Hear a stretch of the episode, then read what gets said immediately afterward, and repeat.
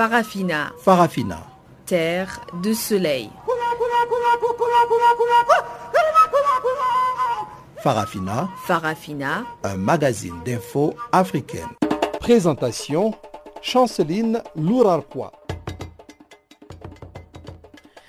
Bonjour à toutes et à tous, bienvenue sur Channel Africa, votre radio qui émet de Johannesburg en Afrique du Sud. La mise en onde de cette nouvelle édition de Farafina est aujourd'hui l'affaire de Tumelo Mukwena. Voici le principal titre. En République démocratique du Congo, la coalition Lamuka donne 24 heures à Moïse Katumbi pour clarifier sa position sur son appartenance politique. Ouverture ce jeudi à Rome d'un sommet sur les abus sexuels. Au Tchad, une vidéo qui montre des hommes en treillis en train de fouetter une jeune dame défraie la chronique. Voilà donc quelques grands titres de ces magazines d'information africaines. Je vous retrouve tout juste après le bulletin d'information qui seront présentés par Guillaume Kabissoso.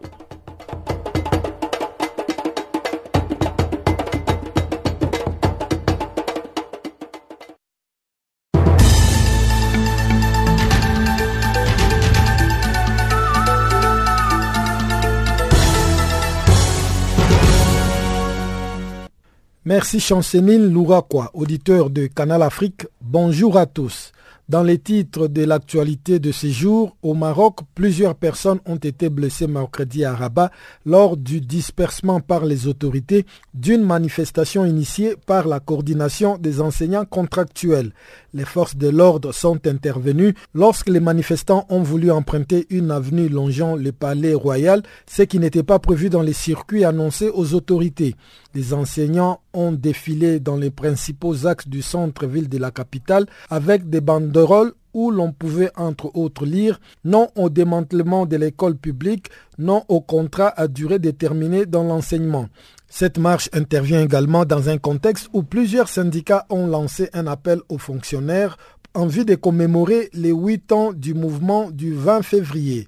Au moins 5000 enseignants ont pris part à cette manifestation lors de laquelle des slogans anti-gouvernementaux ont été scandés. La Cour pénale internationale a annoncé mercredi qu'elle joignait les affaires contre deux ex-chefs de milice en Centrafrique, Alfred Yekotom et Patrice Edouard Ngaïsona.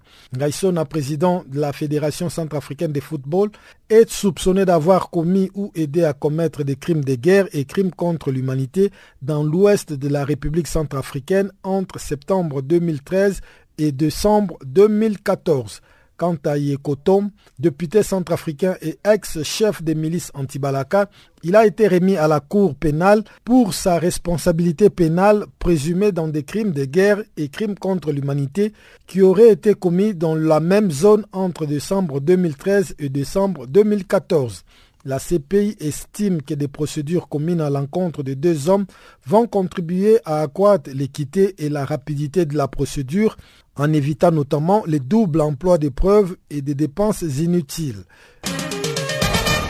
En Algérie, les responsables de l'opposition se sont réunis mercredi à Alger pour discuter d'une candidature unique à la présidentielle du 18 avril prochain.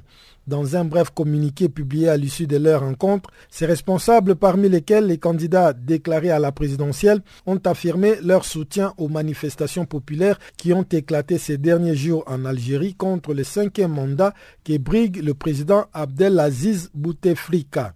L'idée de ces discussions a été lancée par Abdallah Djabala, président du Front pour la justice et le développement et ancien candidat à la présidentielle de 2004 face à Bouteflika. Élu pour la première fois en 1999 sans opposition, l'ensemble de ses adversaires s'étant alors retiré, Abdelaziz Bouteflika a depuis été réélu trois fois avec à chaque fois plus de 80% des voix dès le premier tour. Huit djihadistes présumés ont été tués dans la péninsule de Sinaï au nord-est de l'Égypte mercredi, selon le porte-parole de l'armée égyptienne qui a précisé que ces djihadistes avaient participé à une récente attaque ayant fait au moins 15 militaires tués ou blessés le 16 février dernier. Rappelons que l'armée égyptienne avait découvert et détruit sept repères utilisés par les terroristes pour se cacher et pour préparer des opérations terroristes et dans lesquels se trouvaient des armes et des grandes quantités de munitions utilisées dans la fabrication d'engins explosifs. Depuis la destitution par l'armée du président islamiste Mohamed Morsi en 2013, des centaines de soldats et de policiers sont morts dans des attaques des groupes extrémistes qui ont également visé la communauté chrétienne copte orthodoxe.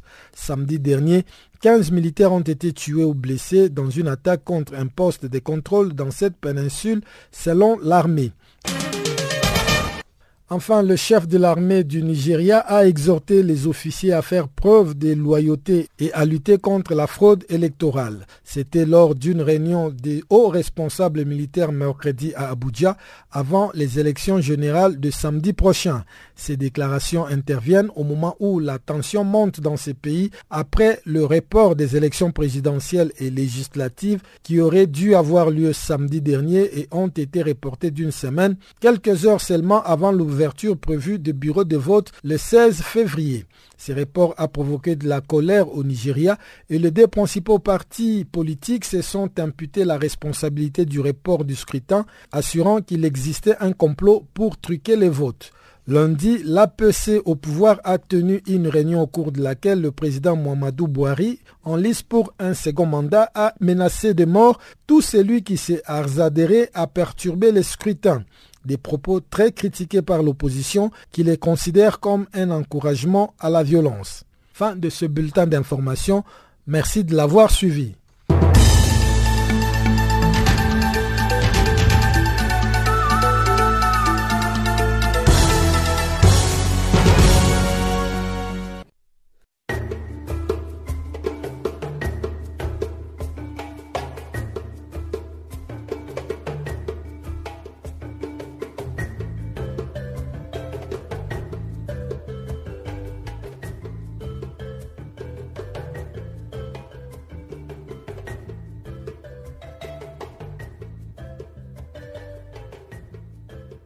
Rejoignez-nous jeudi 28 février à 18h heure d'Afrique centrale pour une session feedback. La direction de la station sera en studio pour répondre à vos questions, vos commentaires, vos préoccupations et suggestions concernant Channel Africa. Ne ratez surtout pas ce rendez-vous qui s'inscrit dans une nouvelle séance de parole aux auditeurs. Envoyez-nous vos notes vocales sur WhatsApp au plus 27 76 333 27. Appelez directement au plus 27 11 714 39 43. Vous pouvez aussi laisser vos messages sur notre page Facebook Channel Africa ou encore sur Twitter Channel Africa 1. Channel Africa, la perspective africaine.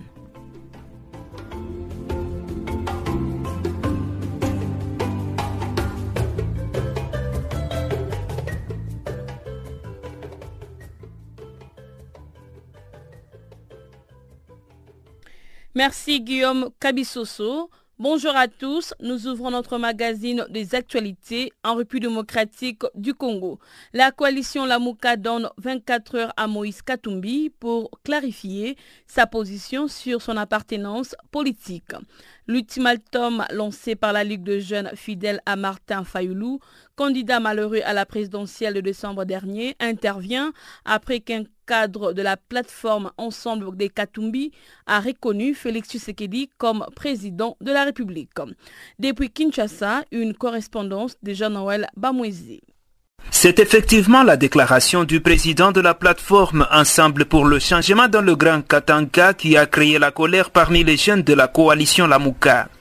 Gabriel Kyungwa Kumwansa a reconnu justement que pour l'instant, la République démocratique du Congo n'a qu'un seul président et c'est Félix Antoine Tshisekedi investi le 24 janvier dernier.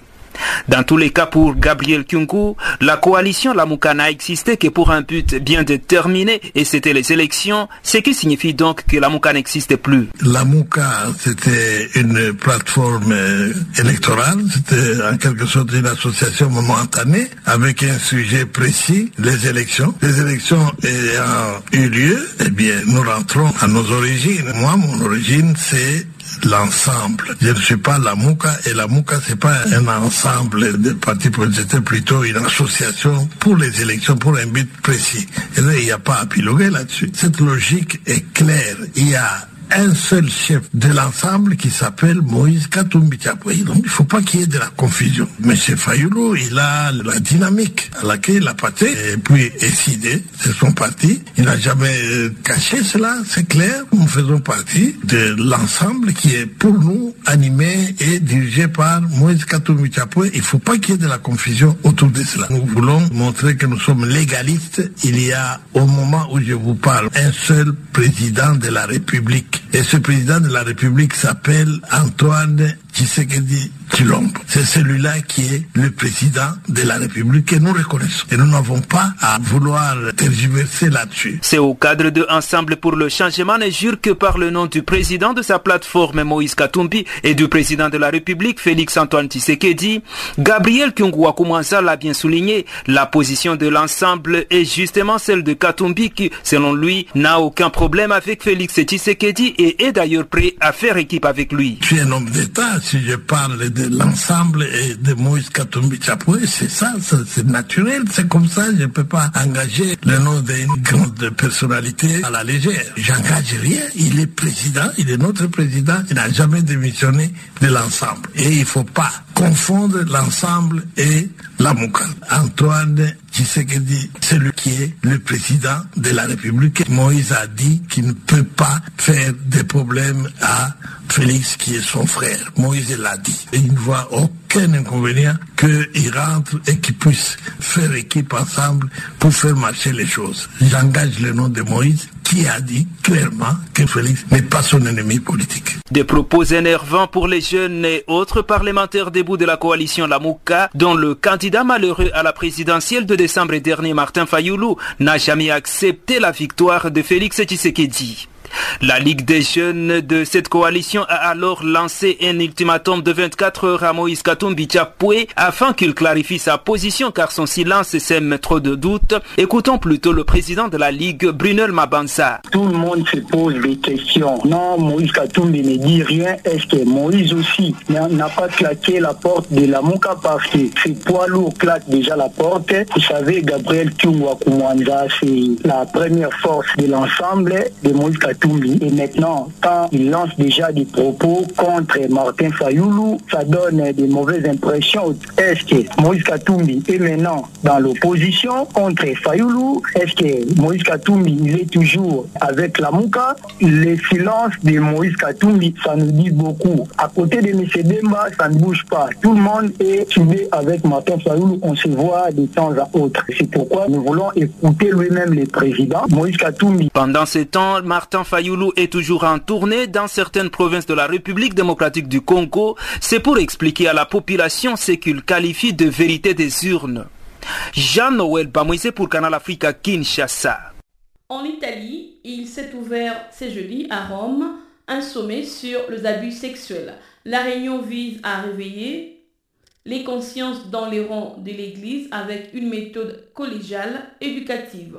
Dans sa déclaration, le pape François qui organise cet événement réclame des mesures concrètes et efficaces. Suivons le pasteur Francis Kadima de l'église Yahweh Shama qui réagit sur nos antennes.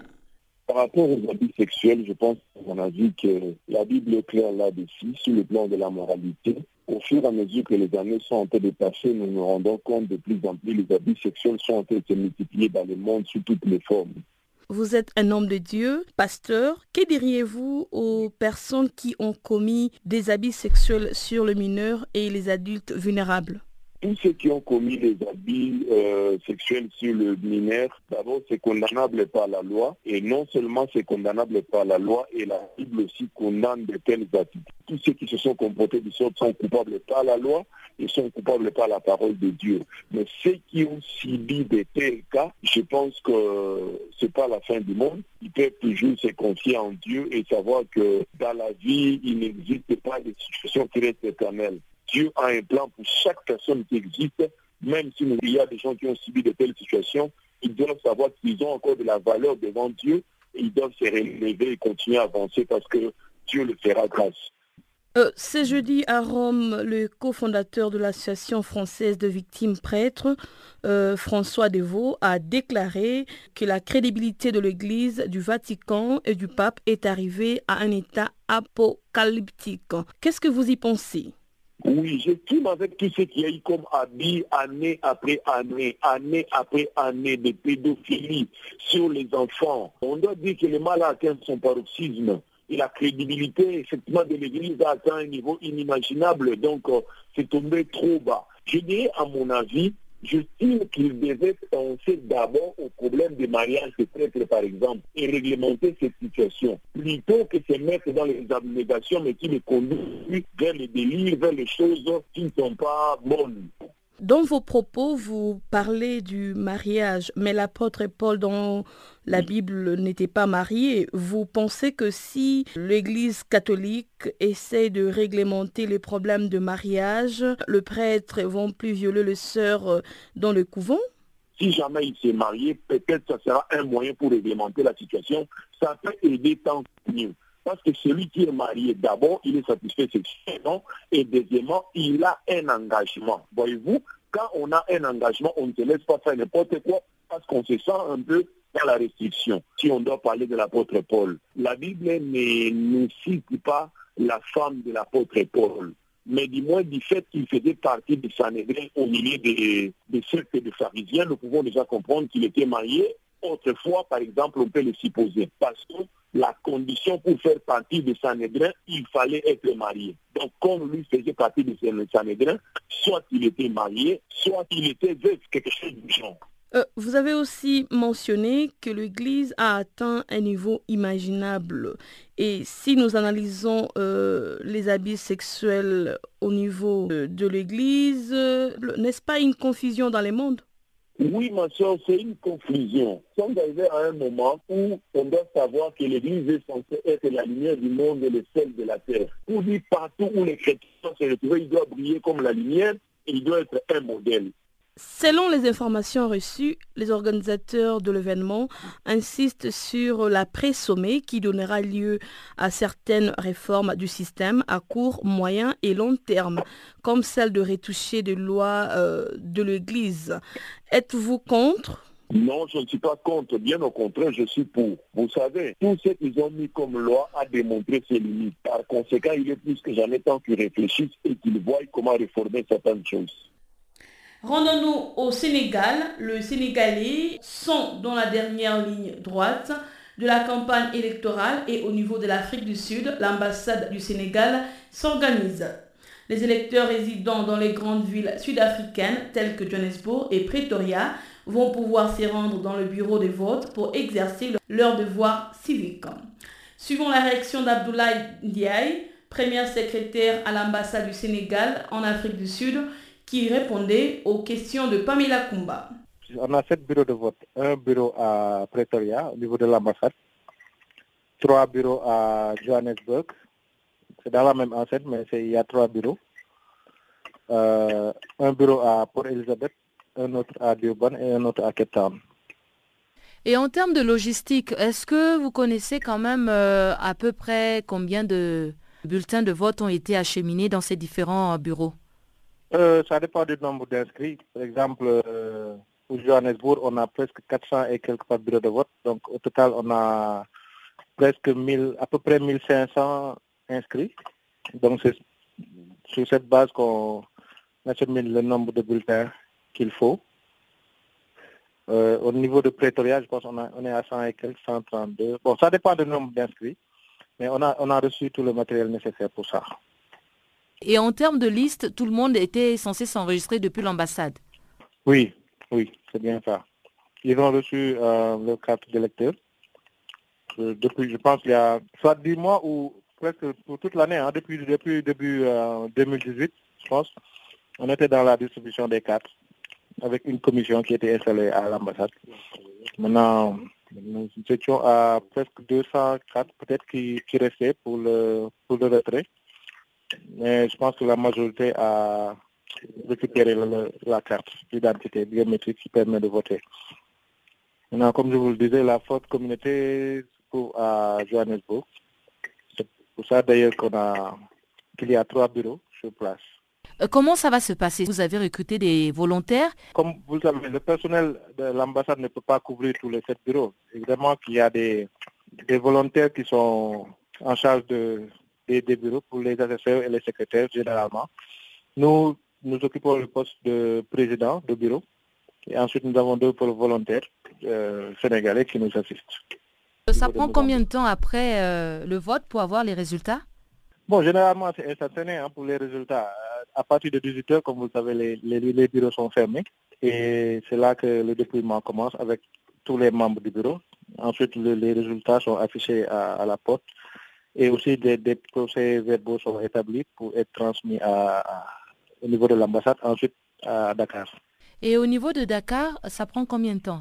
Euh, Non, je pense deux, deux à trois jours. Ça dépend parce que, vous savez, ils doivent recevoir tous les procès verbaux des, ambassades pour aussi faire la confrontation. Parce que déjà sur place au ministère des Affaires étrangères, nous avons un, comité qui est mis sur place. Il communique avec l'ambassadeur le jour J pour avoir les résultats instantané, c'est ça. Voilà. Maintenant, après, il y a des procès verbaux qui doivent être acheminés. Bon, généralement, il y a des agents qui sont chargés de cela. Il y a des agents qui sont à Dakar pour, acheminer les procès-verbaux. Ensuite, pour confronter, ce sera autour de la Sénat de confronter ces, ces procès-verbaux avec les résultats qui ont été transmis par l'ambassadeur. Et en termes de sécurité, vous travaillez quand même avec euh, les forces de l'ordre afin de pouvoir euh, acheminer les, urnes aux différents bureaux de vote et ensuite les ramener euh, vers l'ambassade C'est ça, c'est ça. Je pense que même ce matin, on était avec un agent de la police diplomatique pour les derniers réglages. On a adressé une note en ce sens à DIRCO et je pense que les dispositions ont été prises afin que tous les bureaux de vote soient sécurisés Au Tchad, une vidéo qui montre des hommes en en train de fouetter une jeune dame défraie la chronique. Mardi, plusieurs associations des droits de l'homme ont exprimé leur indignation devant cette violence extrême. Notre confrère Barthélémy Nguessan s'est entretenu avec Rémi Gamon, le président de l'Association pour la paix et le développement, qui fait le point de la situation sur cette affaire.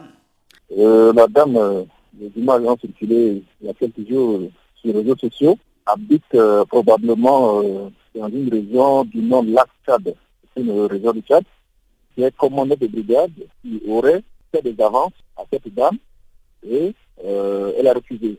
D'abord, ramasser, elle était presque 3 à 4. C'est comme ça, le commandant a pris comme motif que voilà, c'est des trafiquants de drogue.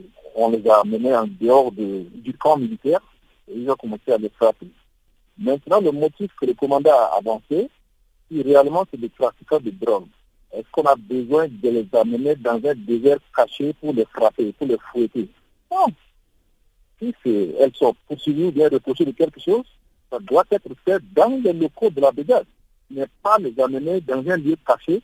Pour ceux qui comprennent l'arabe, pendant qu'on la souhaitait, elle dit, je n'accepterai jamais votre avance, je n'accepterai jamais, je ne le ferai jamais, je ne le ferai jamais, jusqu'au bout.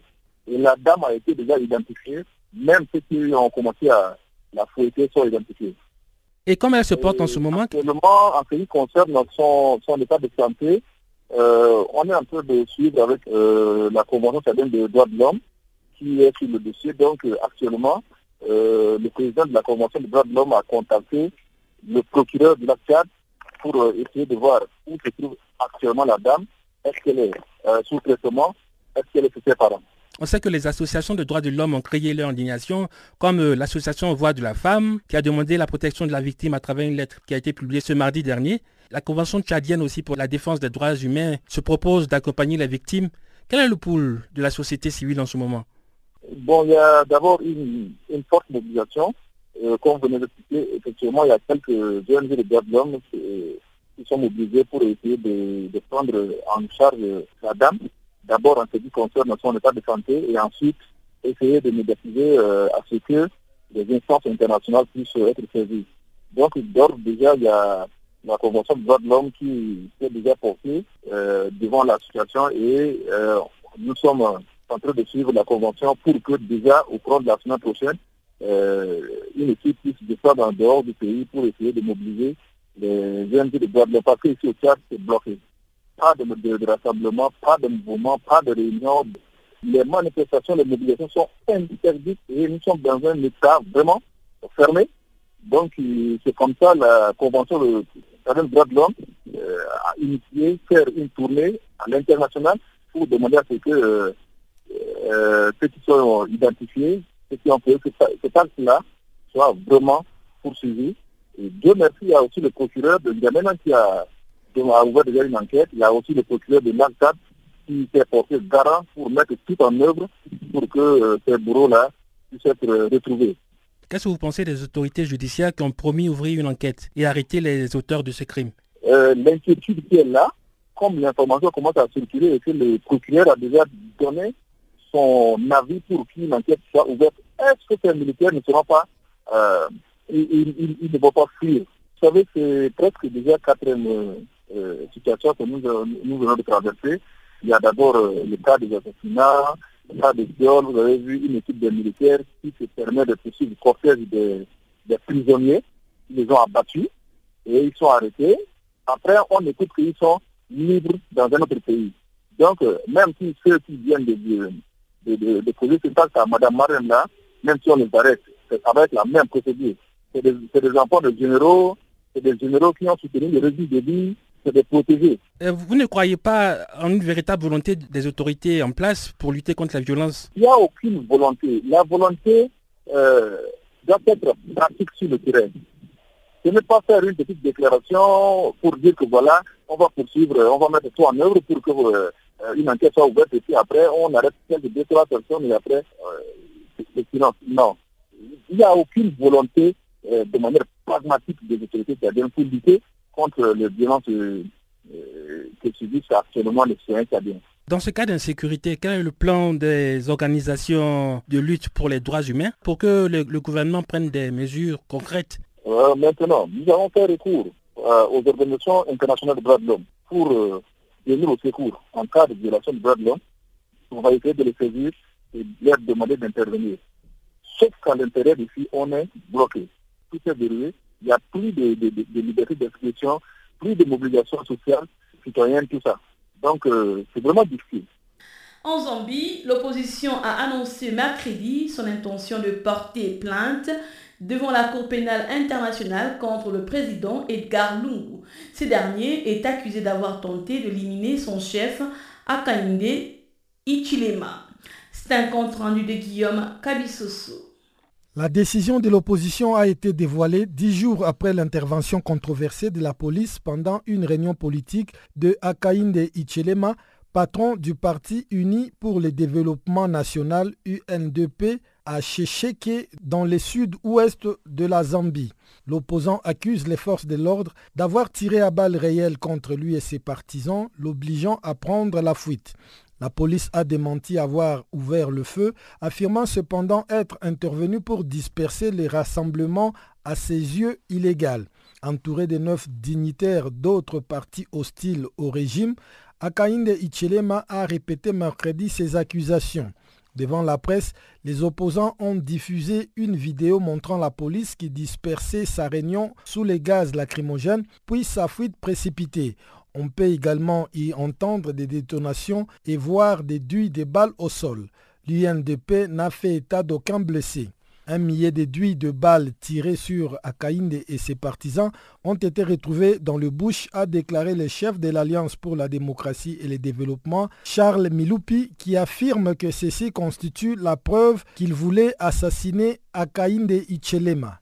Outre le chef de l'État zambien Edgar Lungu lui-même, l'opposition a cité le ministre de l'Intérieur Stéphane Kampiongo, le secrétaire général du Front patriotique au pouvoir David Mouila et deux conseillers présidentiels Kaisa Zulu et Amos Chanda porte-parole d'Edgar Lungu, Chanda a estimé que l'initiative de l'opposition relevait du grand n'importe quoi pour lui comme pour le président Edgar Lungu. Le climat politique est en Zambie depuis la présidentielle remportée en 2016 par les sortants Edgar Lungu avec à peine 100 000 voix d'avance sur Ichilema. L'opposition qui a dénoncé des fraudes accuse depuis le chef de l'État des dérives autoritaires. En 2017, Ichilema avait été emprisonné dans une prison de haute sécurité pendant quatre mois pour avoir gêné le passage du convoi du président avant de bénéficier d'un non-lieu. Mi-juillet de la même année, le Parlement zambien avait voté l'instauration de l'état d'urgence pour trois mois à la suite d'une série d'incendies criminels attribués par le pouvoir à l'opposition. Le chef d'un petit parti d'opposition, Savior Shishimba, très critique envers le président Edgar Lungu, a également été arrêté début août 2017 avant d'être libéré au bout d'une semaine sans poursuite. Guillaume Kabisoso pour Canal Afrique. Nous allons suivre à présent le bulletin économique avec Pamela Kumba.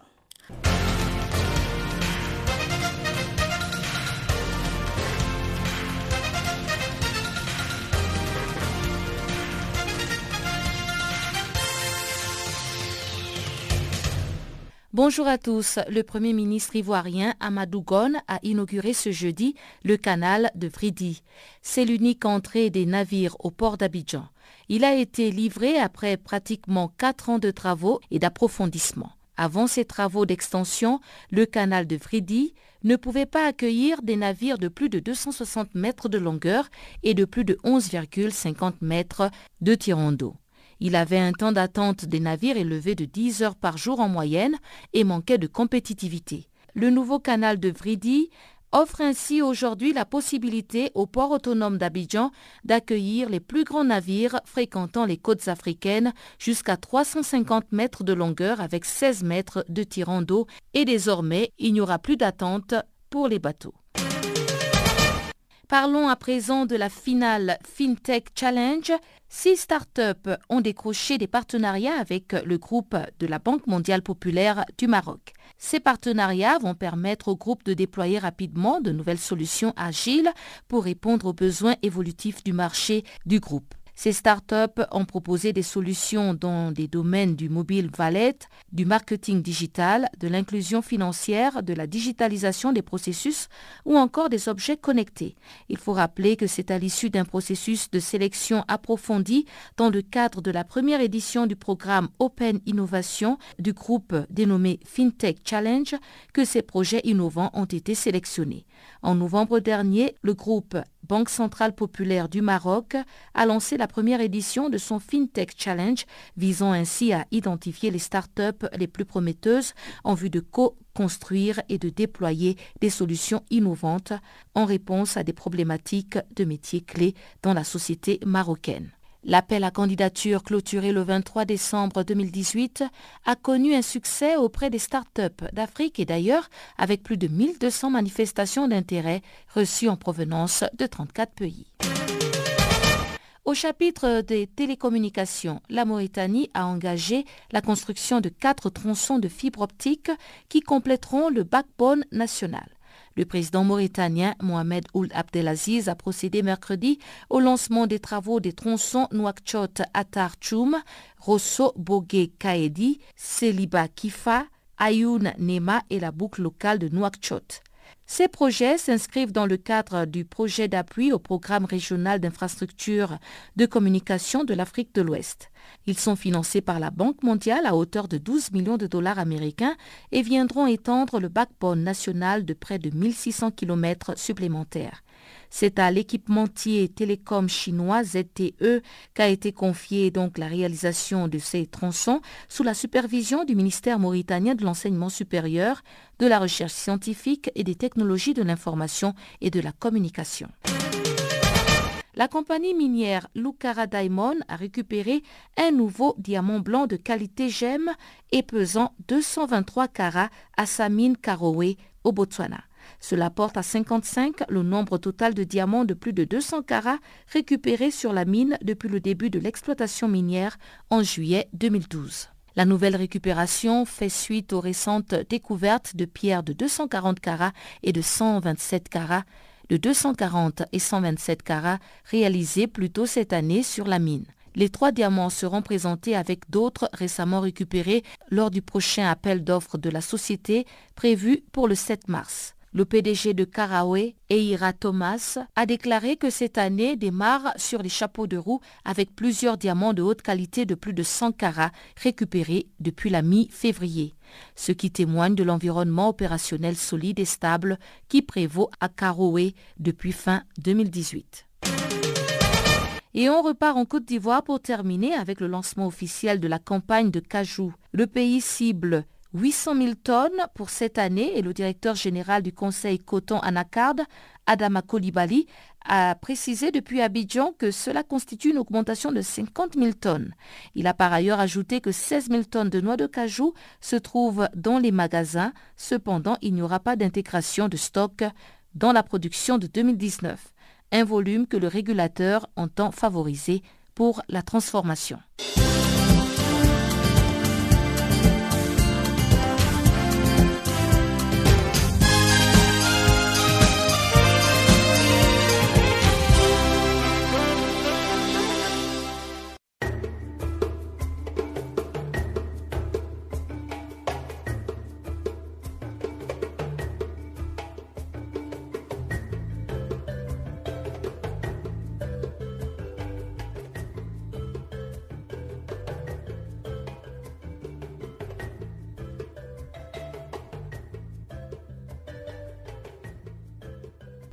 Rejoignez-nous jeudi 28 février à 18h heure d'Afrique centrale pour une session feedback. La direction de la station sera en studio pour répondre à vos questions, vos commentaires, vos préoccupations et suggestions concernant Channel Africa. Ne ratez surtout pas ce rendez-vous qui s'inscrit dans une nouvelle séance de parole aux auditeurs. Envoyez-nous vos notes vocales sur WhatsApp au plus 27 76 333 27.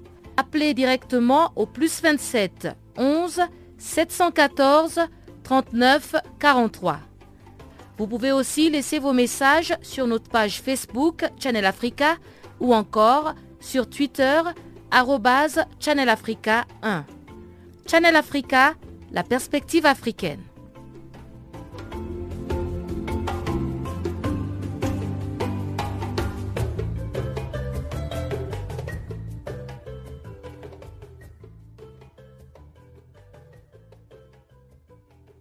En Éthiopie, le travaux consultatif du Centre africain de contrôle et de prévention des maladies ont pris fin mercredi à Addis Abeba.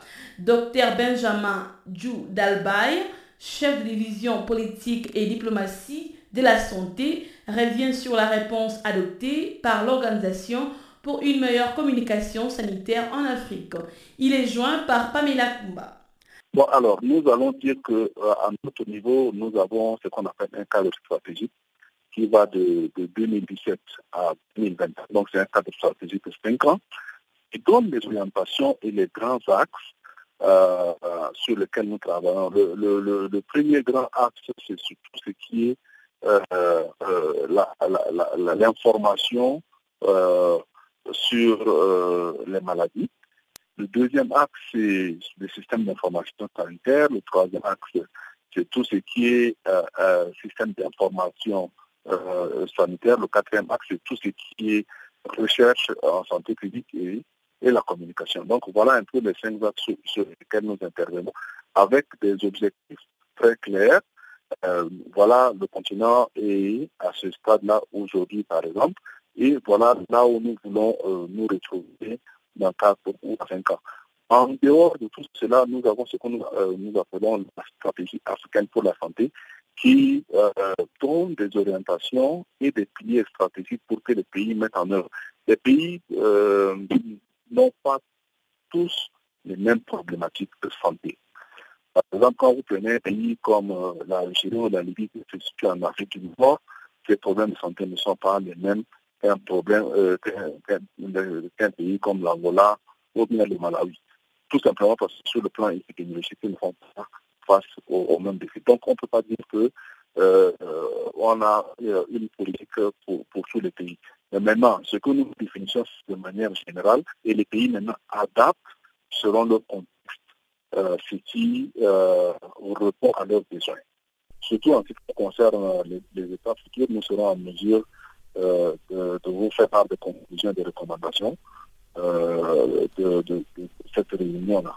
Donc, ce que ce système d'information fait, c'est de recueillir les informations sur les maladies. Donc, quelles sont les maladies les plus fréquentes, quelles sont les maladies qui ont euh, des tendances à dégénérer en, épidémie, voire en pandémie, et ces maladies sont suivies. maintenant, il y a des faiblesses au niveau de, plusieurs États membres. On va dire que la situation en Afrique, il y a des États qui sont un peu en avance par rapport à d'autres, il y a d'autres qui traînent pas, il y en a qui sont un peu au milieu.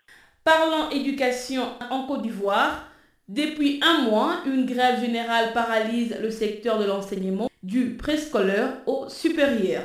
Cette grève déclenchée par les enseignants entraîne parfois des violences entre enseignants et élèves. Suivant le détail dans ces reportages de Célé Marius Kwasi, notre correspondant à Abidjan. On peut le dire, et sans risque de se tromper, l'école ivoirienne du secteur primaire jusqu'au supérieur vit des heures chaudes. Des heures marquées par une grève illimitée des syndicats d'enseignants et un durcissement de ton entre les autorités en charge de l'éducation nationale, de l'enseignement supérieur et les syndicats grévistes. Les motivations des enseignants grévistes, les revendications qui sous-tendent leur grève sont légion. Au niveau du secteur primaire et secondaire, l'une des raisons principales pour lesquelles les enseignants sont entrés en grève demeure bel et bien l'indemnité contributive au logement qu'ils trouvent caduque.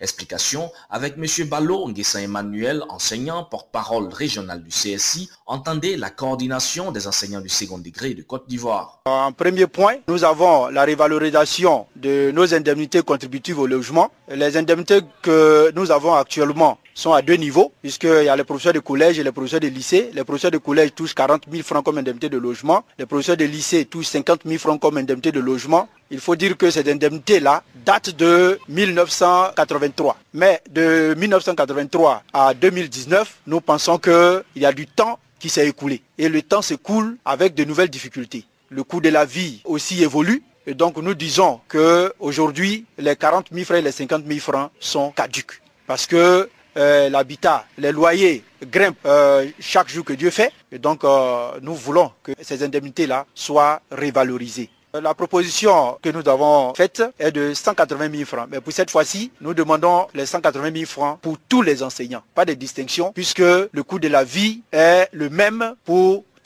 En ce qui concerne la grève au primaire et au secondaire, jusqu'ici, l'autorité de tutelle n'a fait aucune déclaration officielle, abandonnant du coup grévistes et élèves à leur triste sort. Elle s'insurge plutôt contre le fait que certains enseignants grévistes contraignent leurs collègues qui souhaitent ne pas participer à la grève, souvent par l'usage de la force ou des actes d'intimidation, à abandonner les salles de classe et à retourner à la maison. Pour elle, la grève est certes droit, mais son exercice est soumis au respect de certaines obligations. Fofana Mamadou, proviseur du lycée classique de Boaké. Le problème qui se pose dans nos établissements aujourd'hui, c'est qu'une frange de nos populations, de nos enseignants, je veux dire, qui entrent en grève, oblige tous les autres à aller en grève. Ça veut dire quoi? Lorsqu'ils sont en grève et que vous venez au travail, ils viennent vous obliger à arrêter les cours ils invitent les élèves à partir de l'école. Et là, je dis en droit, c'est un délit. Je suis d'accord qu'on soit en grève, qu'on ait pris ses responsabilités, qu'on doit assumer, qu'on refuse de faire cours, c'est d'accord. Mais je pense que moi, qui ne me reconnais pas dans la grève, n'est-ce pas Moi aussi, c'est un devoir pour moi d'aller au travail et que euh, les grévistes me laissent tranquille. Malheureusement, sur le terrain, c'est pas ce qui se passe et c'est dommage. Un reproche identique fait aux responsables du syndicat dénommé Sénèque entendait la coordination nationale des enseignants-chercheurs et chercheurs de Côte d'Ivoire. Huit enseignants grévistes appartenant à ce syndicat ont été, à la suite d'un conseil extraordinaire d'université, suspendus de toutes activités académiques pendant une période d'un an, tandis que deux d'entre eux ont été radiés de la fonction d'enseignant, arrêtés puis écroués pour, je cite, fait de violence. Fin de citation. L'université Félix Houphouët-Boigny d'Abidjan, la plus grande université du pays, l'université où exercent les enseignants grévistes suspendus, radiés et où, aux mains de la justice, est pratiquement paralysée depuis bientôt un mois. Abou Karamoko, président de l'université Félix Houphouët-Boigny d'Abidjan. Votre syndicat vous décrétez une grève, mais ceux qui ne sont pas de votre syndicat, même ceux qui, sont, de votre syndicat mais qui ne sont pas d'accord avec euh, la grève que vous déclenchez, mais ils ont le droit de venir faire leur travail. La liberté syndicale, ça est dans la Constitution. Mais la Sénèque, jusqu'à ce jour, quand ils font une grève, ils ne veulent pas que quelqu'un d'autre fasse quoi que ce soit sur le campus. Donc cette violence répétée, là, il faut mettre fin à ça. On peut euh, revendiquer ce qu'on veut, mais dans le respect mutuel et dans la sérénité et la sécurité. Trop, c'est trop. Le délai, c'est un an qu'on a infligé comme suspension. C'est ce que le Conseil a décidé. Un an. Face à cet enlisement, des activistes de la société civile et des chefs traditionnels et religieux ont lancé un appel aux enseignants grévistes et aux autorités en charge du secteur éducation et formation afin qu'ils trouvent un cadre d'échange et de concertation. Les parents d'élèves, eux, las d'interpeller les deux parties, espèrent que ce énième appel n'est pas tombé dans les oreilles de sourds. Depuis Abidjan, c'est les Marus pour Canal Afrique. Éducation toujours. Au Niger, les enseignants des universités publiques sont en grève depuis lundi. Ils réclament une amélioration de leurs conditions de vie et de travail, notamment le, versement du salaire de janvier 2019. Pour en savoir plus, notre correspondant Abdoulaye Razak Idrissa a interrogé le secrétaire général du syndicat national d'enseignants, Nabal Adar. Oui, les motifs sont connus de tout le monde. Il s'agit du strict euh, respect des textes euh, des statuts qui régissent les universités de Maradi, Tawa et Zander. Et dans l'université de Tawa, il s'agit de les appliquer à travers la poursuite du processus électoral à l'université de Clodo de Maradi, à savoir l'élection du recteur et du recteur qui étaient engagés. Il faut rappeler à ce sujet que euh, les candidats ont été connus. On a accepté leur dossier. La commission électorale a déjà euh, convoqué le collège électoral après une campagne qui a été lancée. C'est à deux jours de l'élection du recteur que, par une note illégale, le ministre de l'enseignement supérieur a interrompu le processus en mai 2018. C'est par rapport à ça qu'on est revenu dans la deuxième phase de grève. Et donc, il faut rappeler que le 3, du 3 septembre au 23 du même mois, 2018, nous avons observé une trêve de 5 mois pour négocier sous les jeux de la CNDH. On, est même arrivé au projet du protocole d'accord que l'État refuse de venir signer. Voilà pourquoi en grève. Donc les éléments de la grève sont connus de tout le monde. C'est la poursuite du processus électoral à l'université. Donc relativement à l'élection du recteur et vice-recteur. Ensuite, le règlement immédiat de nos droits statutaires que l'État n'a pas réglé depuis 2017. Et il faut rappeler aussi que tous les anciens chercheurs de l'Université Monde de Niamey n'ont pas réussi à ce jour leur salaire. Ils sont sur 542, ils sont 362 qui n'ont pas eu leur salaire jusqu'à preuve du contraire. Nous sommes le 20, nous n'avons pas eu euh, notre salaire. Donc, au problème objet de grève, voilà un autre problème que l'État aussi ajoute. Euh, voilà un rappel l'essentiel des motifs de notre grève. Ah, c'est la mauvaise foi, puisqu'elle a accepté de partir négocier avec nous. On a fait des concessions qui ont été déclinées au projet du protocole d'accord. Donc, c'est à lui de vous dire pourquoi il refuse de venir signer. Sinon, les négociations sont terminées et nous avons déjà un projet du protocole qu'il s'agit de signer. Bon, nous ne pouvons pas répondre à sa place pourquoi il, hésite à venir signer? Il faut l'interroger, il va vous donner les raisons. Mais il n'y a pas de raisons dans la mesure où qui dit négociation dit concession. Ils nous ont reconnu notre droit électif. En contrepartie, nous avons accepté que d'autres critères applicables à tout candidat au poste de recteur et vice-recteur. Euh, on peut citer entre autres le premier critère qu'il faut ajouter, c'est que le futur recteur qu'on va élire doit avoir une expérience administrative universitaire, académique et pédagogique avérée. Ensuite, le futur recteur qui sera élu doit faire l'épreuve de l'enquête de moralité, ce qui est quand même une disposition redoutable qu'on a accepté, délivrer la vie privée de nos militants à cette épreuve. Ensuite, sur la demande de l'État pour qu'on préserve notre droit électif, ils ont demandé la création d'un comité et paritaire gouvernement université publique du Niger pour procéder aux élections. Ouais, donc on a avancé, on a fait des concessions et l'État n'a pas le droit de ne pas respecter ses engagements lors de ces négociations qui ont été déjà déclinés en protocole d'accord. Non, ce n'est pas nous qui privons les étudiants de ces droits, c'est l'État qui refuse de, de, respecter les textes de la République et de respecter ses engagements qu'il a pris souverainement lors des différentes négociations. Et il faut savoir aussi que nous sommes souciés de l'avenir de nos étudiants, dans la mesure où nous avons tourné le dos au principe de la grève illimitée ou semi-illimitée. Nous sommes dans ce qu'on appelle eh, la génération de la grève de bonne volonté de 72 heures. Et si on le fait, c'est pour que l'État puisse revenir sur les mêmes sentiments et qu'il ait souci euh, pour l'avenir de ses étudiants et qu'il enseigne. Même aujourd'hui, je pense que la paix va revenir dans l'espace universitaire. Mais la sortie de crise, elle est là. C'est de signer le protocole d'accord du 19 euh, janvier 2019. C'est très simple. L'État le sait. C'est quelque chose de très simple. Donc l'État doit venir signer le protocole pour entériner une fois pour toutes la paix dans l'espace universitaire. Oui, nous avons dit dans le deuxième préavis qui va s'expirer à 18h aujourd'hui qu'on va le reconduire si l'État ne revient pas vers le strict respect, de ses engagements pris lors des négociations.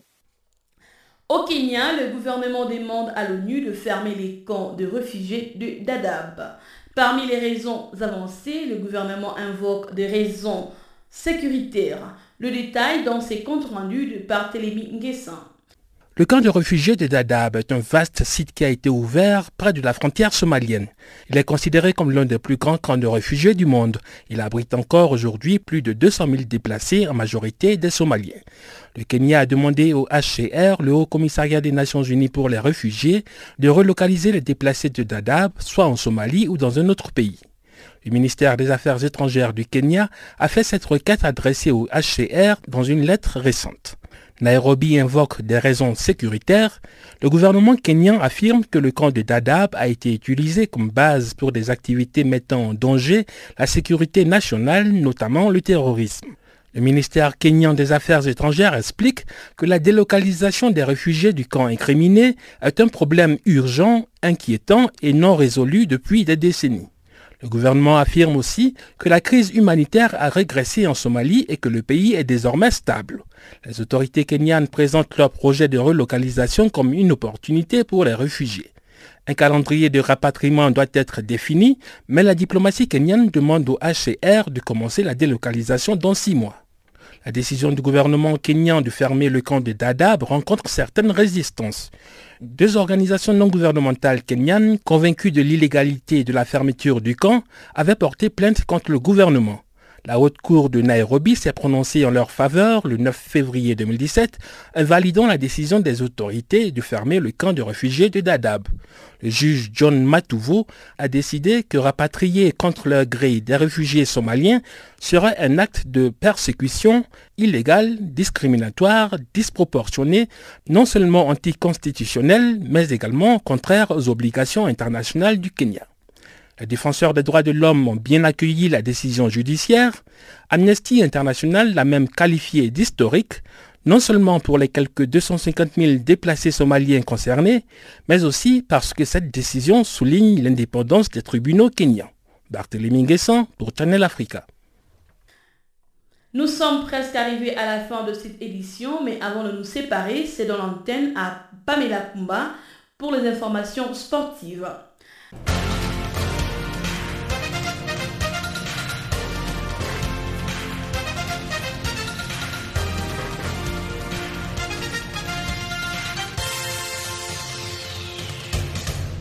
Rebonjour à tous, ce bulletin de sport commence en Afrique du Sud.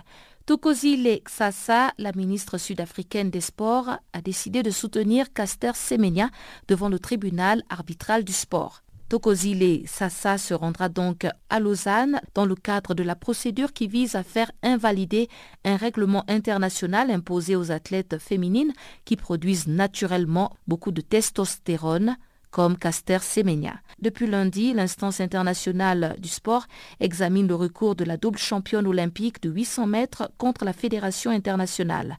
IAAF. Celle-ci souhaite en effet imposer un règlement aux athlètes féminines qui produisent naturellement beaucoup trop de testostérone et le dit règlement va stipuler que ces femmes hyperandrogènes doivent faire baisser avec des médicaments leur taux de testostérone pour participer aux épreuves internationales du 4000 mètres au 1000.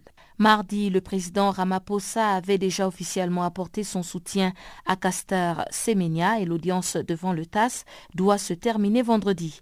La décision, elle, devrait être connue à la fin du mois de mars. En Côte d'Ivoire, dans le cadre du match comptant pour la 16e journée de la première division, le Williamville Athletic Club, en sigle WAC, a eu raison de la SEC Mimosa mercredi au stade Robert Champroux de Marcory.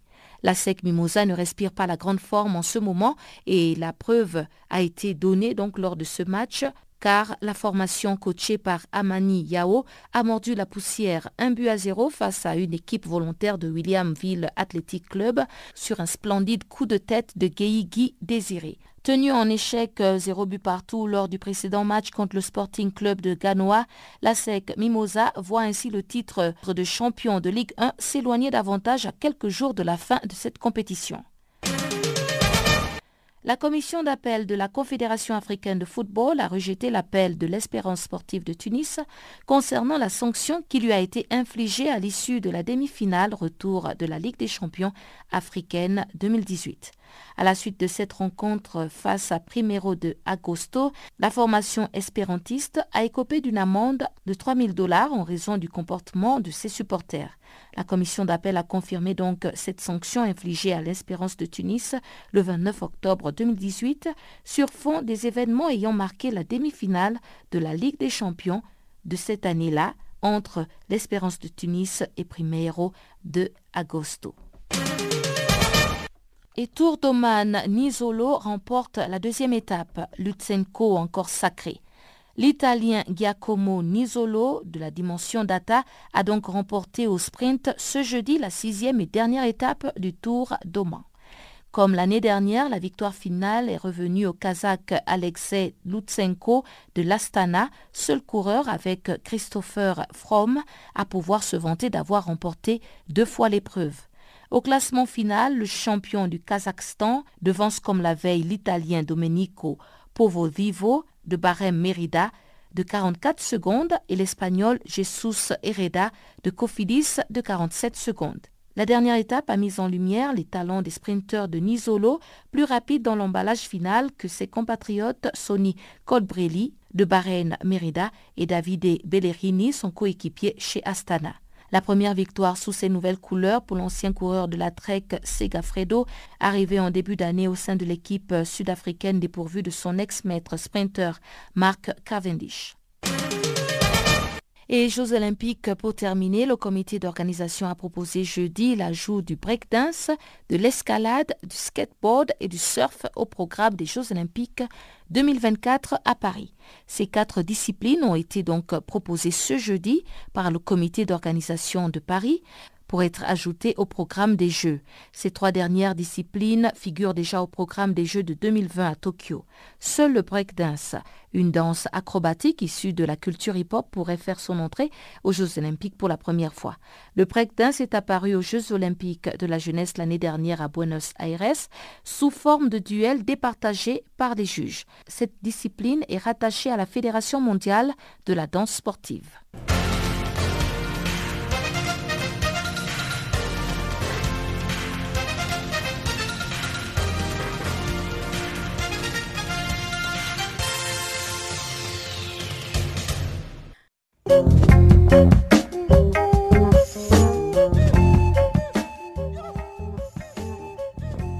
Merci de nous avoir suivis. Restez connectés avec nous sur notre page Facebook Channel Africa 1 et faites-nous des tweets à FrenchFarafina 1. Au revoir.